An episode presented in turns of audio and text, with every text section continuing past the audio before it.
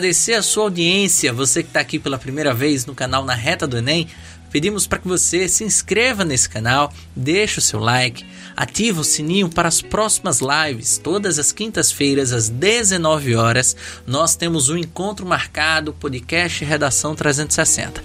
Explicando para o novo espectador, para o novo telespectador, o novo ouvinte do podcast Redação 360 um pouco mais de nossa proposta.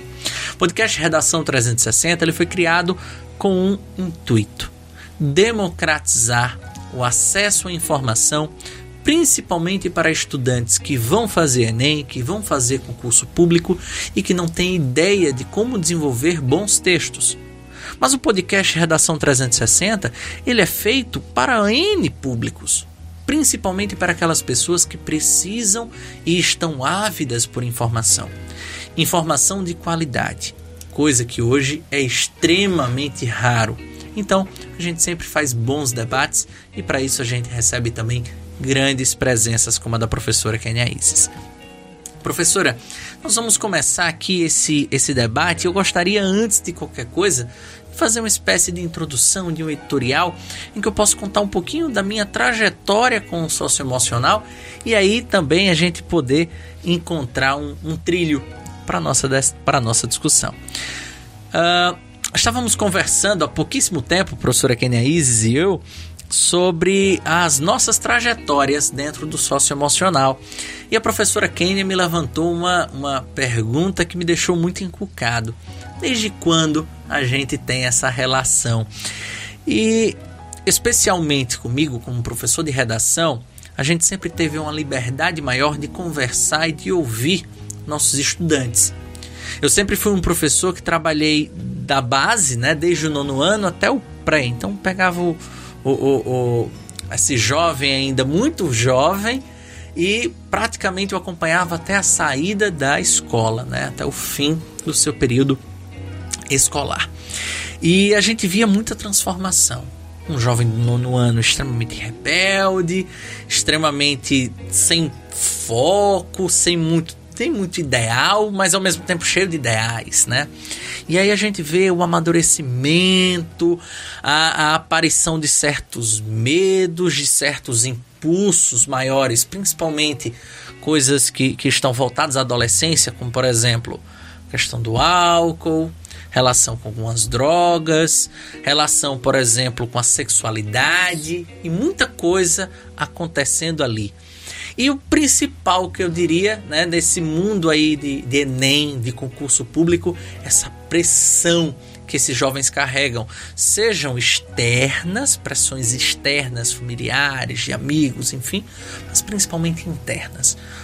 E aí em 2017 eu tive um momento, né, de muita proximidade com uma turma especial não sei nem se qualquer um ou um desses alunos dessa turma especial de, de 2017 esteja nos ouvindo, nos assistindo.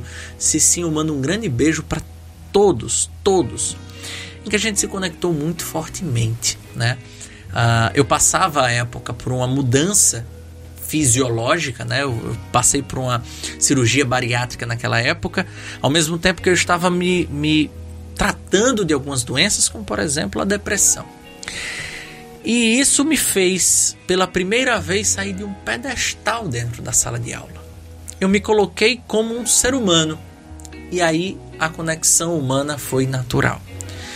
E pouco a pouco a gente começou a fazer rodas que não eram apenas de debates sociais sobre problemas de ordem socioeconômica, de problemas como a violência e assim por diante, e sim sobre o que estávamos sentindo e principalmente como as dores que eram conjuntas poderiam ser contornadas dentro do ambiente escolar, sendo essa uma preocupação também da escola. E foi assim que a gente se conectou e principalmente foi assim que eu comecei a pesquisar, a buscar mais informações sobre educação socioemocional e ver o quanto que ela é importante não apenas para que o estudante melhore o seu desempenho, mas principalmente para que ele tenha maior qualidade de vida, né? Então foi mais ou menos assim que eu iniciei minha trajetória. Me relacionei pouco tempo depois com o LIVE, né, o Laboratório de Inteligência de Vida, com o projeto Amparo, que a gente teve a oportunidade de criar junto com alguns amigos, e com outros uh, projetos paralelos que visam exatamente isso: levar a educação socioemocional para o âmbito escolar. E é com essa história, professora, que agora eu introduzo a nossa primeira pergunta. Sim. Primeiro, como é que a senhora se. Uh, uh, como é. Reformulando. Como é que a sua história se mesclou, se misturou com a história da educação socioemocional? E principalmente, o que seria essa educação para quem está nos ouvindo? Ótimo, professor Mário Vitor. Uma coisa bem interessante do que você falou aí, e que a gente já tinha percebido isso na nossa conversa anterior, né? Antes de começar esse nosso bate-papo aqui, é que os nossos processos foram muito parecidos porque começaram de uma forma intuitiva, né? E eu costumo dizer que toda relação humana, ela pressupõe reciprocidade. A partir do momento em que a gente se propõe a olhar para o outro com um olhar de ser humano, é muito raro que não haja uma conexão. E quando eu estou falando de conexão, eu não estou falando de uma ligação no sentido da gente ter que se dar bem com a pessoa, mas de reconhecer a condição de humanidade desse outro. Então eu ouso dizer que a minha relação com o socioemocional ela começa a partir daí, não é? A partir dessa, dessa visão de alteridade e de reciprocidade que faz com que a gente olhe para outra pessoa e perceba essa pessoa, não é? Então não é só ver, é enxergar.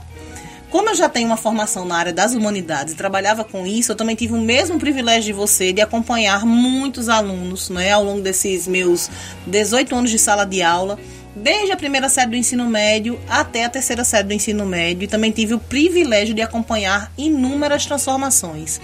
E todo professor que passa por isso, querendo ou não, né, ele tem um pezinho lá naquela sensibilidade. E aí a gente precisa desmistificar um pouquinho é, essa tal sensibilidade a respeito da habilidade socioemocional. Porque as pessoas acham que o professor que ministra, né, as habilidades socioemocionais em sala de aula, seja com o LIVE, que é o Laboratório de Inteligência de Vida, ou qualquer outro projeto né, voltado para as habilidades socioemocionais, ele é automaticamente um professor extremamente sensível ou emotivo.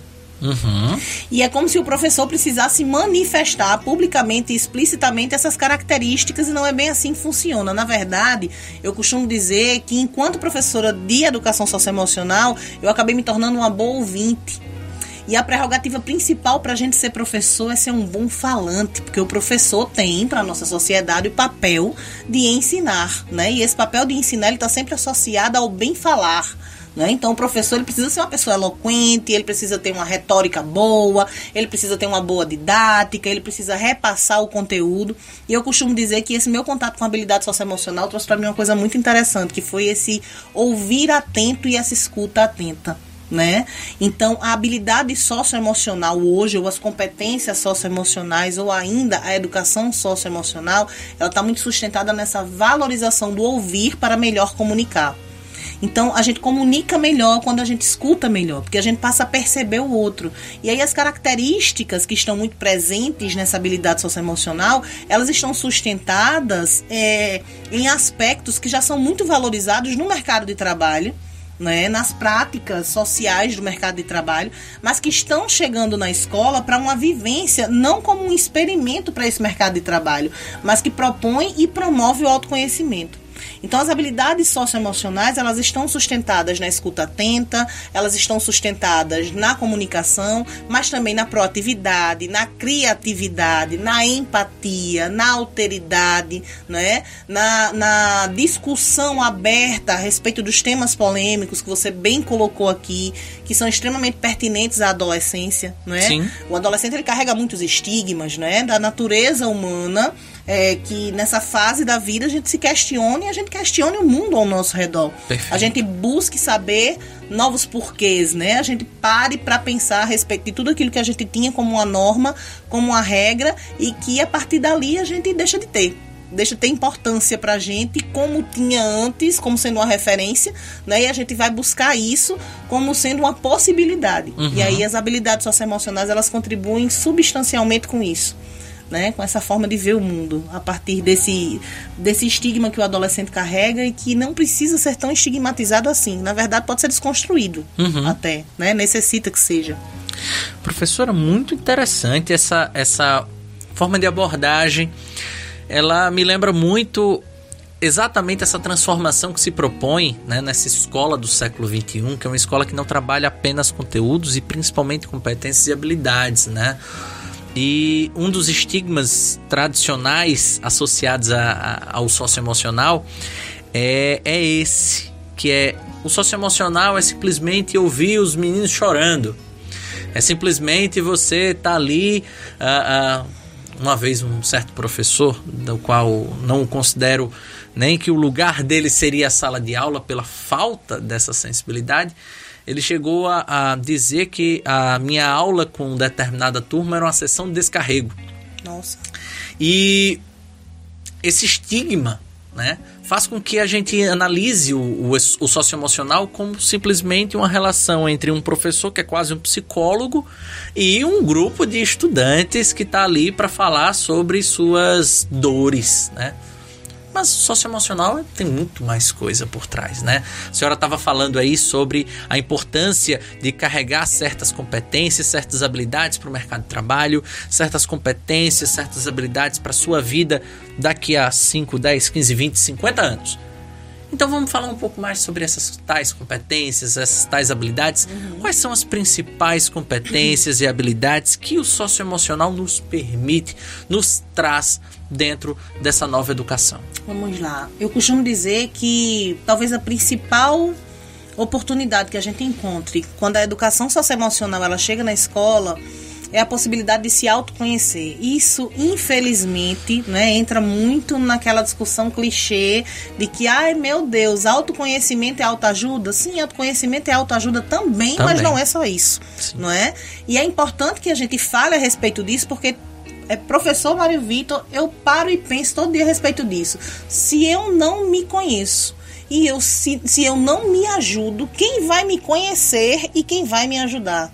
Eu parto desse princípio, sabe? Então eu acho que a educação socioemocional, ela começa com esse viés do uhum. autoconhecimento que consequentemente se estende para a autoajuda e outras coisas mais. Traz também para nós a possibilidade a partir desse autoconhecimento de levar em consideração uma coisa bem interessante que tem a ver com a percepção uhum. daquilo que a gente tem como talento ou como força e aquilo que a gente tem como algo a melhorar ou como fraqueza.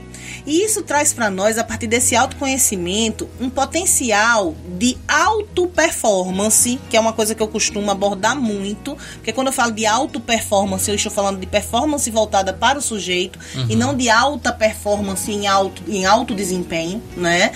Que faz com que a gente perceba aquilo que a gente é bom, aquilo que a gente não é tão bom e aquilo que a gente nunca vai ser bom.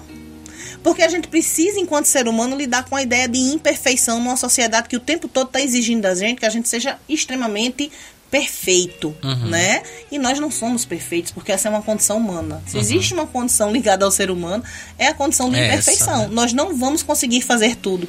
E quando a gente percebe isso, a gente, é a gente começa a assumir uma outra característica muito importante do, da educação socioemocional, que é um comportamento alter, um comportamento de alteridade.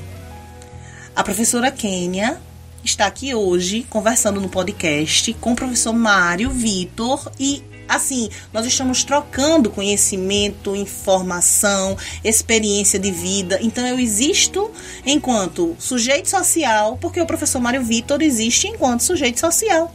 E quando a gente discute isso no âmbito da educação socioemocional, a gente faz com que esses jovens eles passem a conceber essa necessidade de que conviver em sociedade é automaticamente perceber o outro. E não perceber o outro para que eu tenha que me comparar com o outro, para que eu tenha que me que competir necessariamente uhum. com esse uhum. outro, mas para eu me perceber enquanto ser humano. Então, diante disso, a gente ainda tem a proatividade, né, que está muito associada a essa condição de eu ir buscar não só aquilo que eu quero, mas aquilo que pode melhorar substancialmente a minha vida em sociedade também. Uhum. O exercício da criatividade, né? A criatividade e a inovação são duas palavras que parece que nasceram grudadas com o século XXI, com a expressão século XXI. Então, assim, as habilidades socioemocionais, as competências socioemocionais, a educação socioemocional como um todo, traz para nós esse viés. Então, uhum. são todas competências que são desenvolvidas, que são trabalhadas em ambiente de sala de aula, individualmente, coletivamente, e que, como você bem falou, são extremamente necessárias, não só para a vida do estudante ou para sua futura vida profissional, mas para sua vida enquanto ser humano, sujeito social, para sua inserção dentro da sociedade. Perfeito. E é interessante essa, essa análise, primeiro pela necessidade de desconstruir. É interessante isso. Né? A gente pega as matérias tradicionais, os currículos tradicionais da matemática, da química, da física, da biologia, das humanas até um pouco menos, né? Uh, a gente tem a noção clara o quanto que elas constroem. E aí quando se analisa por meio daquele, daquela visão tradicional o socioemocional, é como se ela tivesse primeiro que desconstruir um estigma de que ela não está, na verdade, trazendo nenhum tipo de, entre muitas aspas, melhoria né, desse estudante, especialização desse uhum. estudante. Mas é justamente a contramão. É justamente o oposto. Né?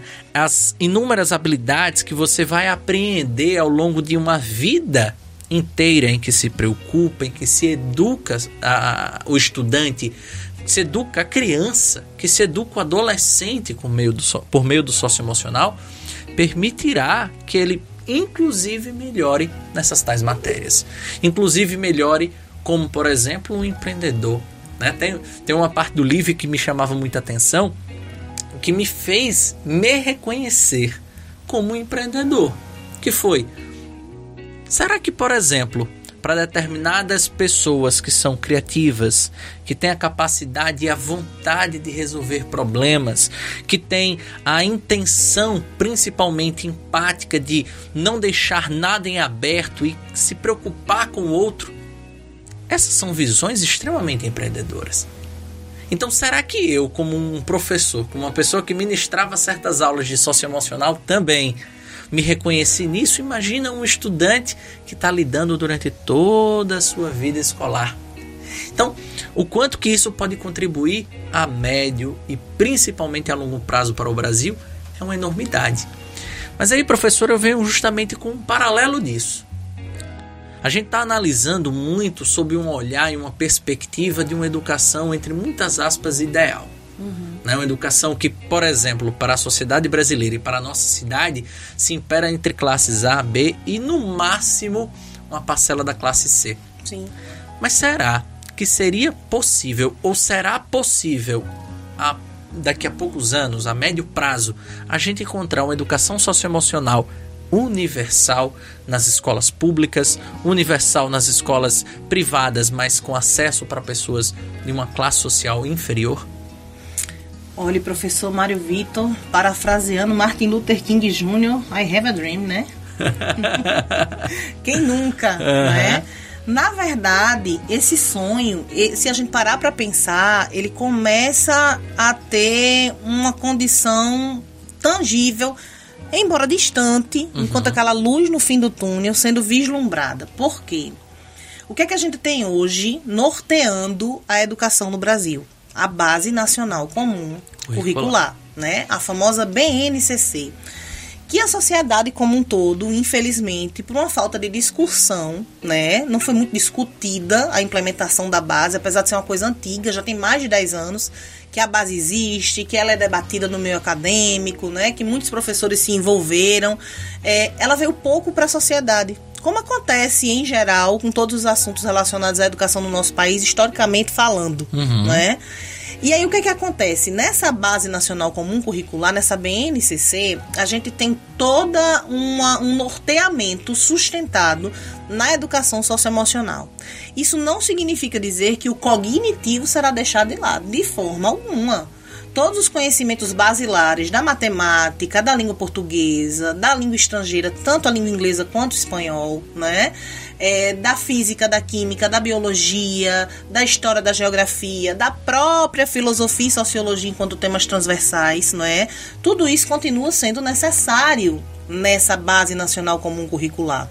Acontece que das 10 competências gerais da base, quatro delas estão sustentadas, não é, nas habilidades socioemocionais, nas competências socioemocionais. Então, essa questão da liderança, do desenvolvimento da liderança, da criatividade, da empatia e da alteridade, né? tudo isso está presente na Base Nacional Comum Curricular nós precisamos entender, não só enquanto educadores que somos, mas enquanto sujeitos sociais que somos, que a educação, ela é uma ferramenta de transformação social, sim. Ela forma cidadãos críticos, sim, mas ela forma também pessoas capazes de atuar no mercado de trabalho. Uhum. A gente não pode deixar isso de lado nunca, não é? Essa é a parte tangível da educação, é a uhum. parte mais pragmática da educação. Porém, eu tenho sim a, a esperança ainda de que num futuro, pelo menos a médio prazo, a gente consiga conceber essa chegada universal, como bem você falou aí, dessa educação socioemocional tanto na rede privada de ensino quanto na rede pública de ensino, justamente com a sustentação da Base Nacional Comum Curricular. Eu acho que esse é o caminho. Se a base é perfeita, não, a base não é perfeita. Se a base precisa melhorar, ela precisa melhorar. Se a gente vai discutir isso muito ainda, vai sim. Eu costumo dizer que a gente provavelmente vai ter que trocar o pneu com o carro andando, uhum. né? Porque a gente vai começar com essa base. Brasil. É, né? Brasil. a, gente, a, a base ela já está implementada nas primeiras séries, nas séries iniciais da educação básica, né? Fundamentais anos iniciais, fundamental anos finais, né? Que, e agora ela, a, o novo ensino médio traz essa proposta de implementação da base também. Então, a gente torce também, né? Porque sempre tem que rolar aquela torcidinha ali, é mão na massa e pensamento positivo para que essa educação socioemocional ela chegue em todas as instâncias da educação básica no Brasil. Essa preocupação socioemocional, professora, acredito eu, ela, ela, ela caminhou muito forte com as ideias e principalmente o fomento histórico do bullying, né? A gente observa muito o bullying como, como um, um dos grandes precursores né, dessa, dessa nova escola do século XXI, né? os movimentos no final do século XX lá nos Estados Unidos, uh, aqui mesmo no Brasil, né?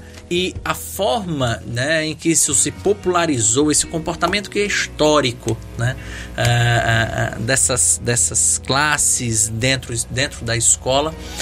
É, e eu queria entender um pouco mais, professora, como é que um sócio emocional auxilia no combate ao bullying?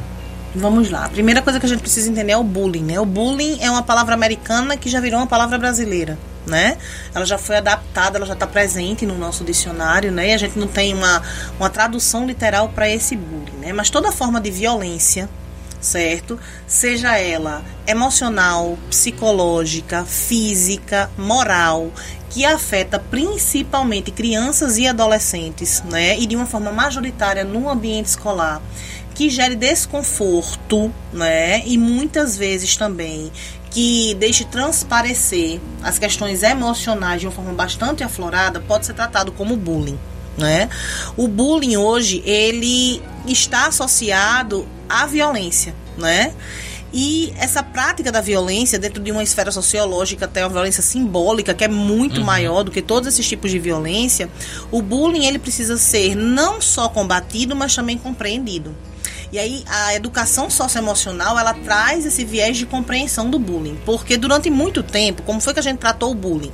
Sempre existiu o agressor e a vítima, né? Uhum. Então o agressor o indivíduo que praticava o bullying, ele era combatido e o indivíduo que era vítima, ele era acolhido. Uhum. Essa é uma forma errada de lidar com o bullying? Não é uma forma errada de lidar com o bullying. Mas na perspectiva da educação socioemocional, além de combater o bullying do ponto de vista do agressor e acolher a vítima de bullying, é necessário fortalecer essa vítima de bullying.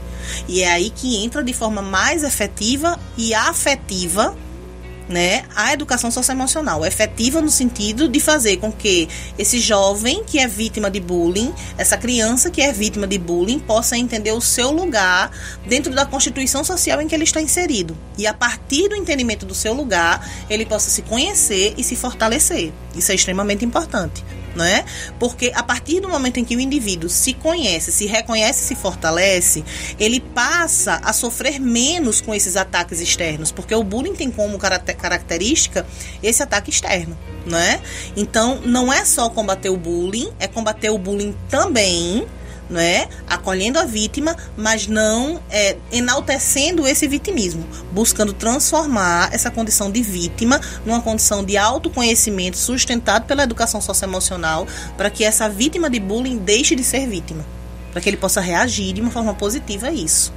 Professor, isso me faz. É, desculpa a fuga total da pauta nesse instante, mas é, isso me faz lembrar muito o que a gente está vivendo hoje na situação do filho da Valquíria Santos, né? o Lu, Lucas, Lucas, Santos. Lucas Santos. Uh, e o quanto que, que, por exemplo, o meio interferiu diretamente numa alteração inicialmente de comportamento e, claro, num, num, no mal pior, né, que foi uh, a retirada da vida.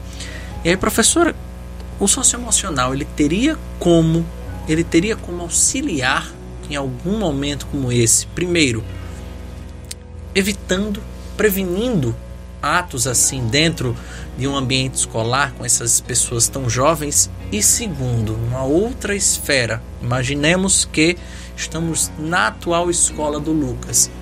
Como é que a educação socioemocional agiria com quem está presente hoje, com seus colegas, com aquelas pessoas que o conheciam, que estavam junto dele todo santo dia, com os professores, enfim. A primeira coisa, não é, professor Mário Vitor, é que todas as vezes que a gente vê uma situação, né, em que um jovem, infelizmente, é, perde a sua vida ou tira a sua vida, né, por causa de circunstâncias que a gente não vai dizer que poderiam ser evitadas, mas poderiam ser melhor trabalhadas, porque nós não podemos ter aqui a pretensão de dizer que a gente evitaria uma situação, né? Sim. A gente não pode fazer esse tipo de colocação. Mas é, afirmar que a educação socioemocional na escola ela pode servir como uma forma de prevenção para isso é, no mínimo, coerente para a gente poder entender que, né? A educação socioemocional, ela não é uma sustentação psicológica única e simples. Uhum. Então, a primeira coisa que a gente tem que entender é que o professor de educação socioemocional, quando ele vai para a sala de aula, ele não necessita ter uma formação em psicologia, certo? Perfeito. Partindo desse princípio, a gente precisa entender que jamais uma aula de educação socioemocional dentro da escola vai substituir um médico psiquiatra ou uma terapia psicológica ou até mesmo psicanalítica certo? É importante que se diga. É, esses suportes, na maioria das escolas, a gente tem um suporte psicológico escolar que trabalha em parceria, muitas vezes, quando necessário, com o professor de é, habilidades socioemocionais, uhum. de competências socioemocionais, mas são vieses complementares. Então é importante que se diga. Como prevenção, sim. Por quê? As habilidades socioemocionais, elas trazem para a sala de aula a possibilidade do aluno expor, se ele julgar necessário, né, algumas das dores pertinentes à sua condição de sujeito, uhum. né? Algumas dessas dores, elas são externas, então tem a ver com o ambiente, né? Às vezes, a pressões do ambiente familiar por causa de uma escolha profissional ou por causa da orientação sexual uhum. ou por causa de algum comportamento fora do padrão, né? Que chega até a escola como uma dor latente desses uhum. meninos e meninas, ou até mesmo questões intrínsecas, né? Questões que eles mesmos trazem como sendo uma coisa muito específica deles, que eles julgam necessário colocar isso para os seus párias, porque isso é uma coisa muito importante da educação socioemocional na escola. O professor, ele é ferramenta da educação socioemocional né?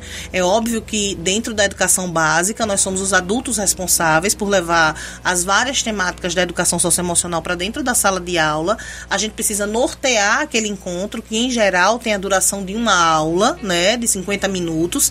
Então, é, esse papel é muito importante, mas nós somos ferramenta dentro daquilo ali, porque dentro desse planejamento, as demandas dessas crianças e desses jovens, elas vão se expressar e cabe a nós mediar isso.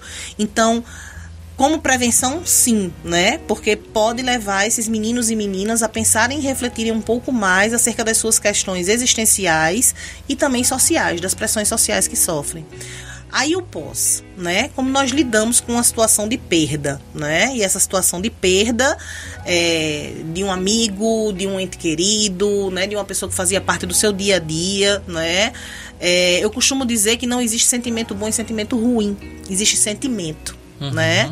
E a educação socioemocional ela pode ajudar a essas crianças e a esses jovens a aprender a lidar com esse sentimento. Uhum. Então, assim, é possível sentir a dor, mas compreender essa dor, entender uhum. que ela tem uhum. começo, meio, fim, não é? É importante perceber que gradativamente essa dor, ela pode ser substituída por uma saudade, que esse sentimento de saudade não vai necessariamente gerar uma melancolia, que não tem problema nenhum se em determinado momento você lembrar dessa pessoa que fazia parte da sua vida a partir de momentos felizes não apenas a partir de um momento especificamente triste. Uhum. Então, o maior suporte que a educação socioemocional pode dar para o pós de uma situação de perda, seja de uma situação de luto, né, seria com essa esse aprender a lidar com a dor, aprender a vivenciar essa dor, porque como eu já lhe disse, não existe sentimento bom ou ruim, existe sentimento e a gente precisa aprender a lidar com os nossos sentimentos. Esse é um dos pilares inclusive da inteligência emocional, uhum. né? Ter inteligência emocional é saber lidar com todos os sentimentos que nos assolam enquanto seres humanos. Então, dessa forma, a gente pode ajudar sim. Professora, interessante demais e ao mesmo tempo muito esclarecedor todo, todo esse movimento. Uh, pedimos desculpas aqui, mais um probleminha técnico, mas uh, muito esclarecedor e ao mesmo tempo muito reflexivo, né? Não é fácil para ninguém lidar com o sentimento, né? E principalmente com o interno. Sim. É, é um desafio, seja para crianças, seja para adolescentes, seja para adultos, enfim. Ainda mais numa, numa sociedade em que a, a, o sentimento, você, entre muitas aspas, demonstrar a, suas sensações, de uma, ser mais sensível, né? parece ser nocivo, parece uhum. ser ruim.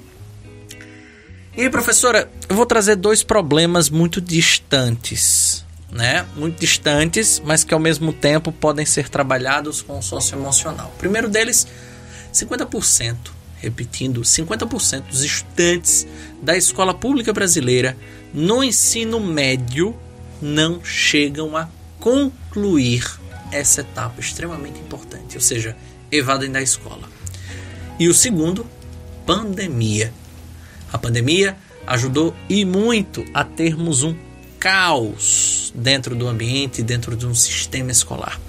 Como é que o socioemocional entra em ação nessas duas situações? Vamos lá. A evasão escolar é um problema que infelizmente nos acompanha há décadas, não é?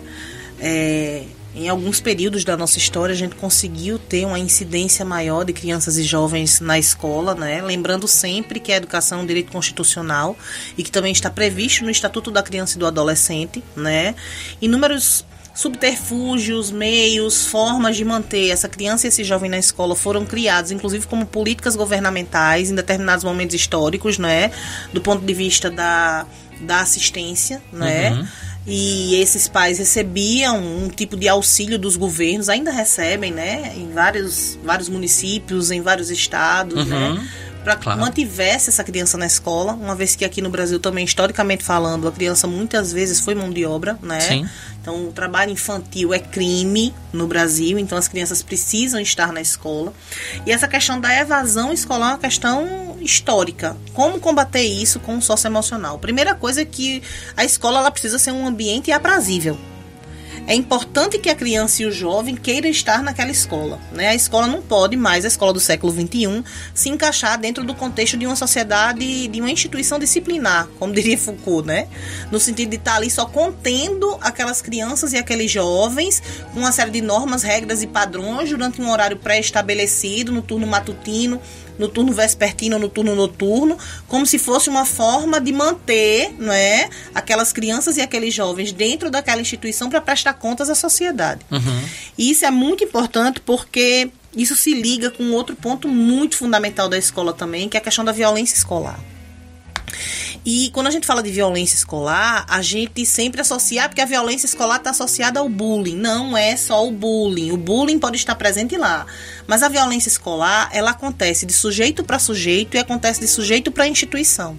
Então, por exemplo, na educação pública, que é quando a gente lida, né, de uma forma tangível com essa questão da evasão escolar, às vezes a gente tem um ambiente que muitas vezes é até hostil para receber aquela criança e aquele jovem, né? Que não é um ambiente bem cuidado, que não é um ambiente que tem é, a oferecer uma, uma, um espaço de convivência agradável para aquela criança e para aquele jovem. E é importante que se diga que muitas vezes isso nem é culpa da comunidade escolar, uhum. né? Dependendo dos espaços. Então, lidar com essa evasão é uma realidade muito difícil para quem está na escola pública, né? Seja atuando como docente, seja atuando na coordenação, na direção dessas escolas, porque precisa lidar com várias instâncias também. A outra questão é que na escola pública a gente tem uma, um perfil, né, muito diferente da escola privada. Você falou aí das classes A, B, C, né, que tem acesso à, à educação socioemocional e a gente estava falando ainda há pouco de como democratizar isso, né, ou tornar esse acesso à educação socioemocional universal. A gente sabe que infelizmente na base da pirâmide social muitas pessoas têm questões familiares, então uhum. às vezes essa violência escolar ela nem é só de aluno para professor ou de aluno para instituição. Às vezes ela é de família para instituição, de família para professor, de família para coordenador. Uhum. Então, o ambiente todo precisa ser levado em consideração. Essa é a primeira coisa. A segunda coisa é a pandemia. A pandemia ela tornou visível algo que durante muito tempo, né, sobretudo nos últimos anos, sobretudo nessa transição do século XX para o século XXI, ficou escondido para nós enquanto sociedade brasileira, ou estava uhum. meio que varrido para debaixo do tapete, que são que se refere ao fato das disparidades econômicas afetarem substancialmente as diferenças de acesso ao cyberuniverso, à internet, né, ao conteúdo digital, às ferramentas digitais, uhum. né, porque a gente teve uma migração que a gente não pode dizer que foi fácil, do uhum. alunado da rede privada do ambiente real para o ambiente virtual. Não foi fácil, não foi em nenhuma instância, até porque todo mundo foi pego de surpresa, né? As pessoas uhum. falam muito hoje, ah, o home office, no caso do trabalho, a escola virtual em casa. A gente não é bem assim que funciona, né? Uhum. A gente precisou se adaptar de supetão por causa da pandemia a uma nova realidade. E aí a gente foi, mais uma vez, dessa vez, trocando o pneu com o carro andando. Porque a gente teve que fazer do jeito que dava para fazer. Mas é inegável, né? Que as crianças e adolescentes das classes A, B e C tiveram acesso, né, a uma série de softwares, hardwares que permitiram que esses meninos e meninas se adaptassem a essa realidade que as crianças que estão lá na base da pirâmide elas não tiveram. Então a pandemia ela mostrou, ela escancarou um outro viés dessa evasão, né, que tirou Infelizmente, essas crianças de sala de aula, a Unesco já prevê aí um déficit de uma geração, né, se nada for feito de imediato, para que essas crianças e jovens tenham acesso a essa educação a partir de meios virtuais ou até mesmo voltando gradativamente para essas escolas, né, com toda a infraestrutura necessária. Mas a educação socioemocional, ela inclusive traz essa possibilidade da gente enxergar essa realidade diferente da nossa. E aí uhum. eu costumo dizer que quem está na sala de aula com um socioemocional não fura a bolha, né? Da agulha para o menino furar a bolha. Uhum. Porque é a responsabilidade dessa criança, dentro, obviamente, da sua maturidade, desse adolescente, dentro, obviamente, da sua maturidade e das responsabilidades que eles podem assumir e enxergar esse outro lado da nossa sociedade. Também tem isso. Por isso que não é só chorar.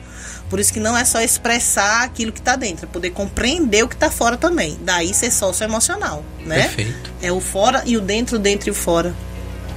Professora Kênia Isis, papo muito bacana. Espero que você que esteja acompanhando aí, já estamos com 45 minutos de live, esteja gostando desse bate-papo. Para mim está sendo muito agradecedor. Novamente, ensejamos que você ative o sininho de notificação, se inscreva no canal e principalmente participe desse podcast. Deixe aí um comentário, deixe aí uma sugestão, deixe aí sua dúvida para retirar conosco daqui a pouquinho.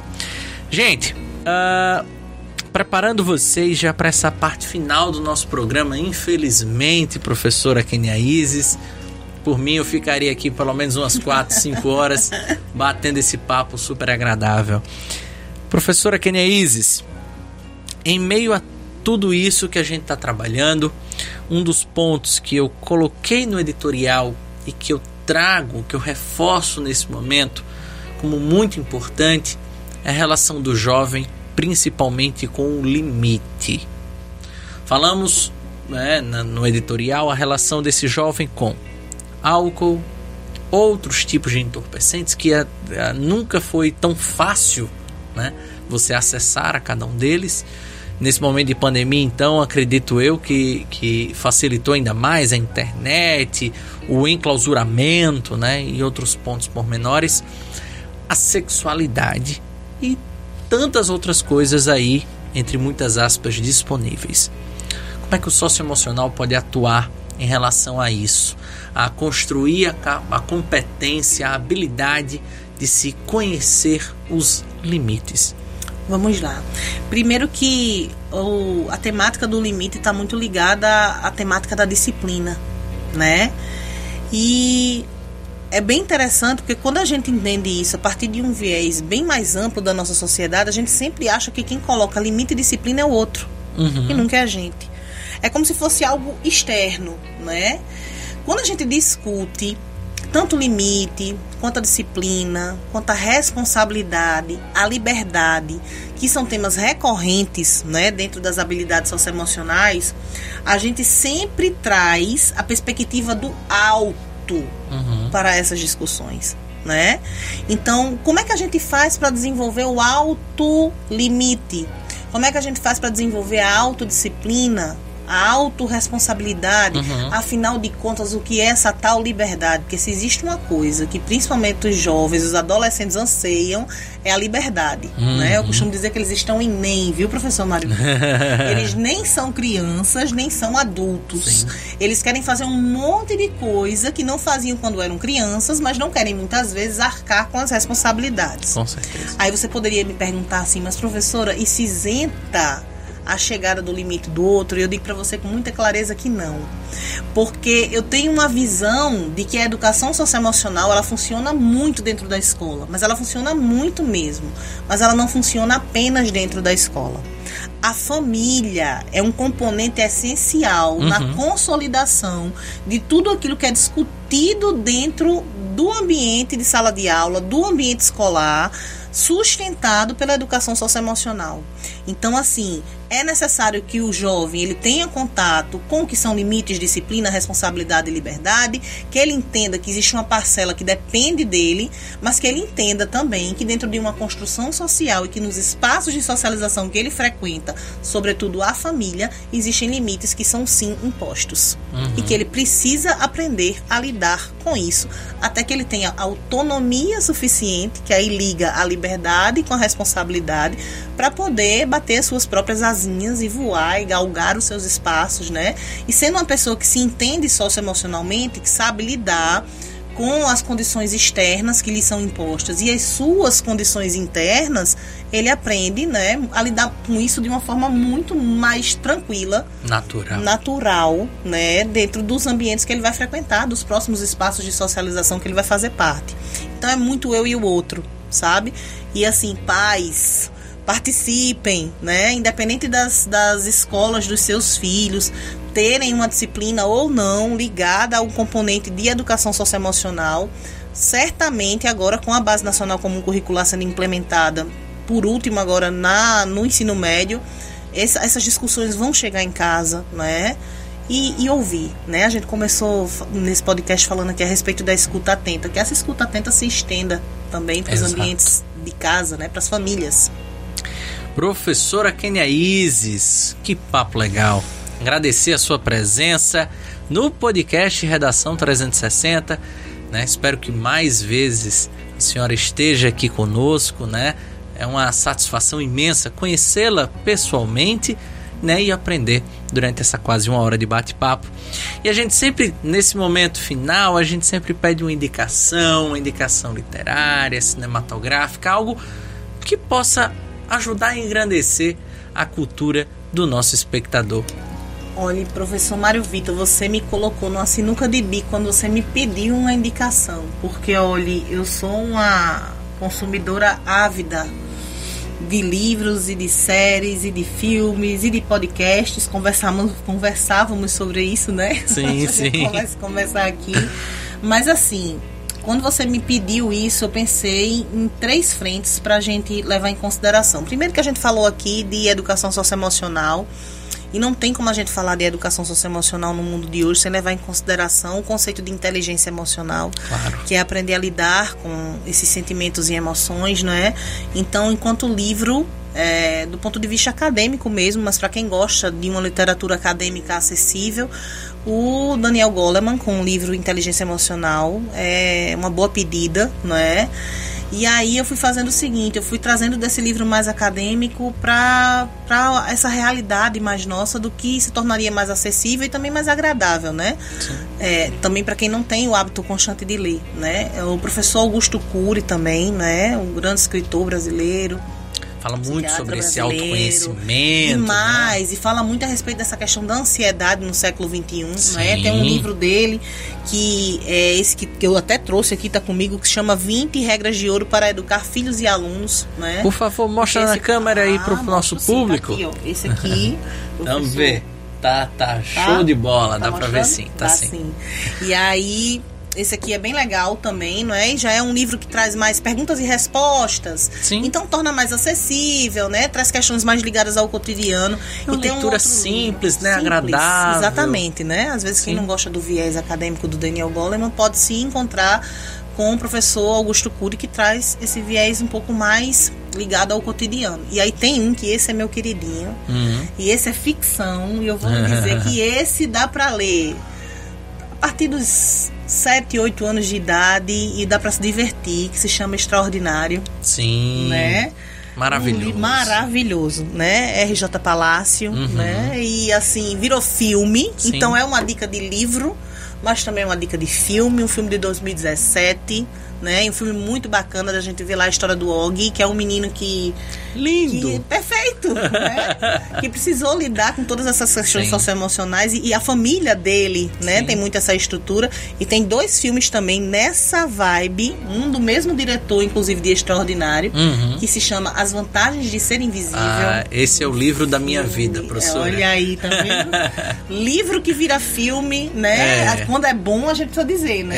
É. Então, o livro é maravilhoso, o filme também ficou muito É, bom. ficou. E tem outro que eu amo de coração, que se chama Pequena Miss Sunshine. Também. Se tornaram clássicos esses Sim, livros, né? Esses livros que viraram filmes, enfim.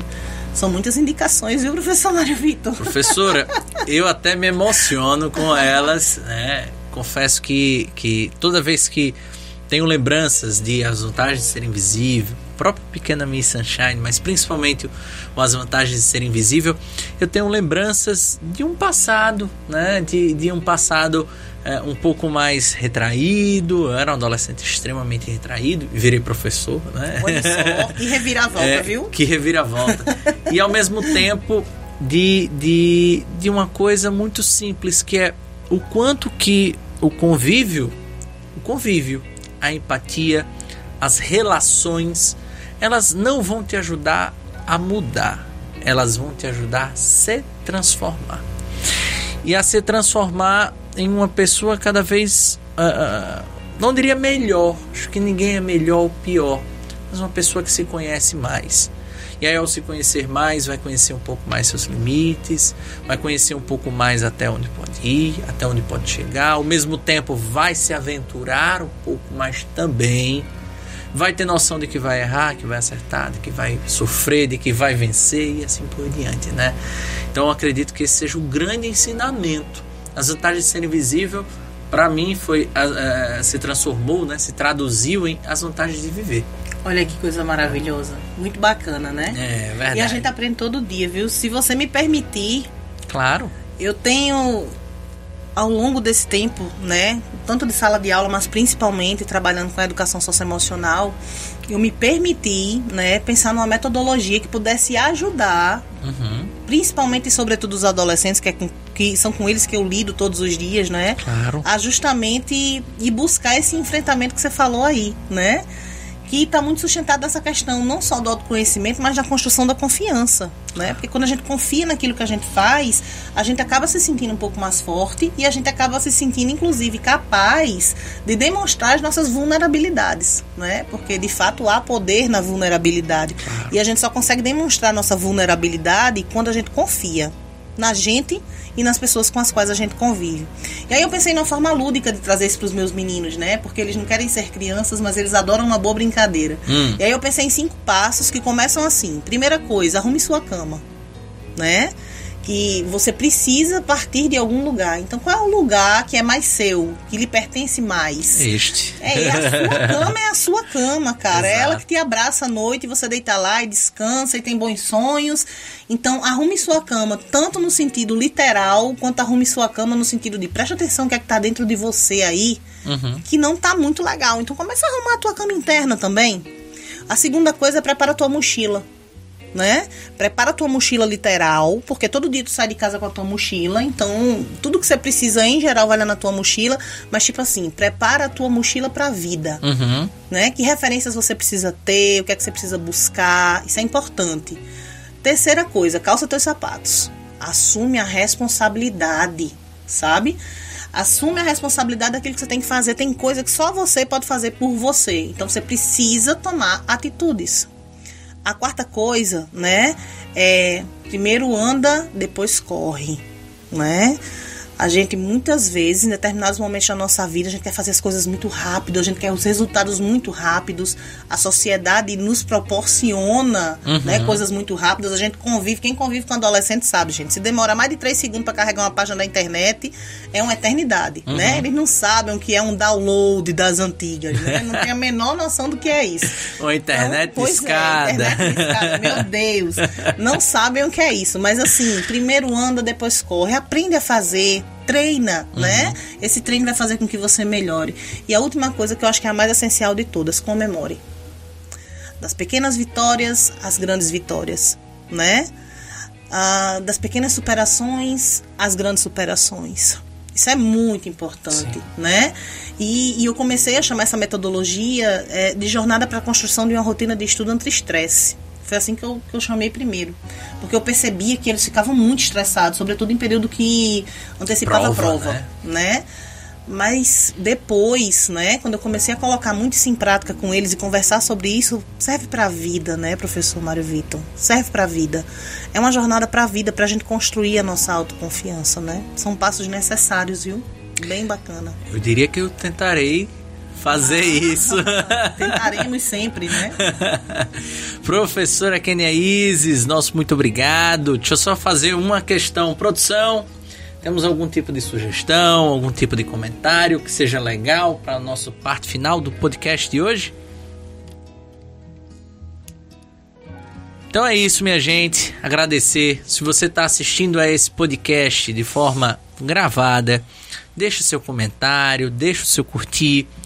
Se você está curioso para ouvir episódios anteriores, vou dar três importantes alternativas. A primeira delas, você pode acompanhar a partir do episódio 64, o episódio, o, o, o podcast Redação 360 no YouTube, a terceira temporada. Nessa temporada 2021 está todo no YouTube. Você pode também acompanhar desde o episódio 1. É mesmo, episódio 1 de saúde mental. Foi inclusive o episódio 1 que deu uh, digamos assim, vertente, argumentos para o Enem do ano passado, né? É, já está disponível há um bom tempo nos agregadores de podcast. Você pode ouvir no Deezer, no Apple Podcast, Google Podcast, Cashbox, uh, uh, Spotify, né, que é o principal, né, Amazon Music e assim por diante. E, por favor, Conheça aqui o nosso trabalho, conheça aqui o meu trabalho no arroba Prof. Vitor no Instagram, no arroba na reta do Enem também no Instagram, certo? E aqui no nosso canal no YouTube, na reta do Enem. Professora Kenia Isis, muitíssimo obrigado. Quiser deixar uma mensagem final para o nosso público, fique à vontade.